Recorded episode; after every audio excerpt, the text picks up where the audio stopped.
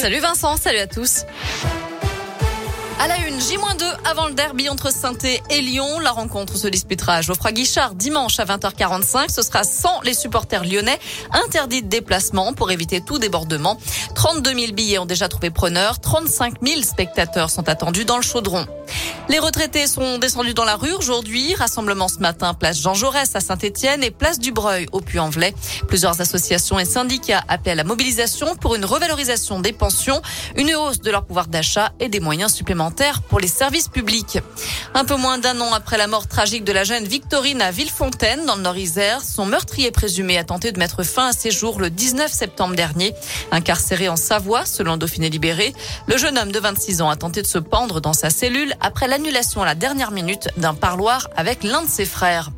À retenir aussi le lancement du 3114 aujourd'hui, numéro national de prévention du suicide, une ligne d'écoute confidentielle disponible 24 heures sur 24 et 7 jours sur 7. Un numéro qui s'adresse à la fois aux personnes ayant les idées noires, mais aussi à leurs proches et aux personnes endeuillées par un suicide. 9000 personnes se donnent la mort chaque année en France. Avis aux amateurs de course à pied, c'est demain qu'aura lieu le Grand Trail du Saint-Jacques en Haute-Loire. Euh, pour son dixième anniversaire, le premier départ sera donné la nuit prochaine à 1h du matin à Saugues pour le 115 km, arrivé au pied des marches de la cathédrale du Puy.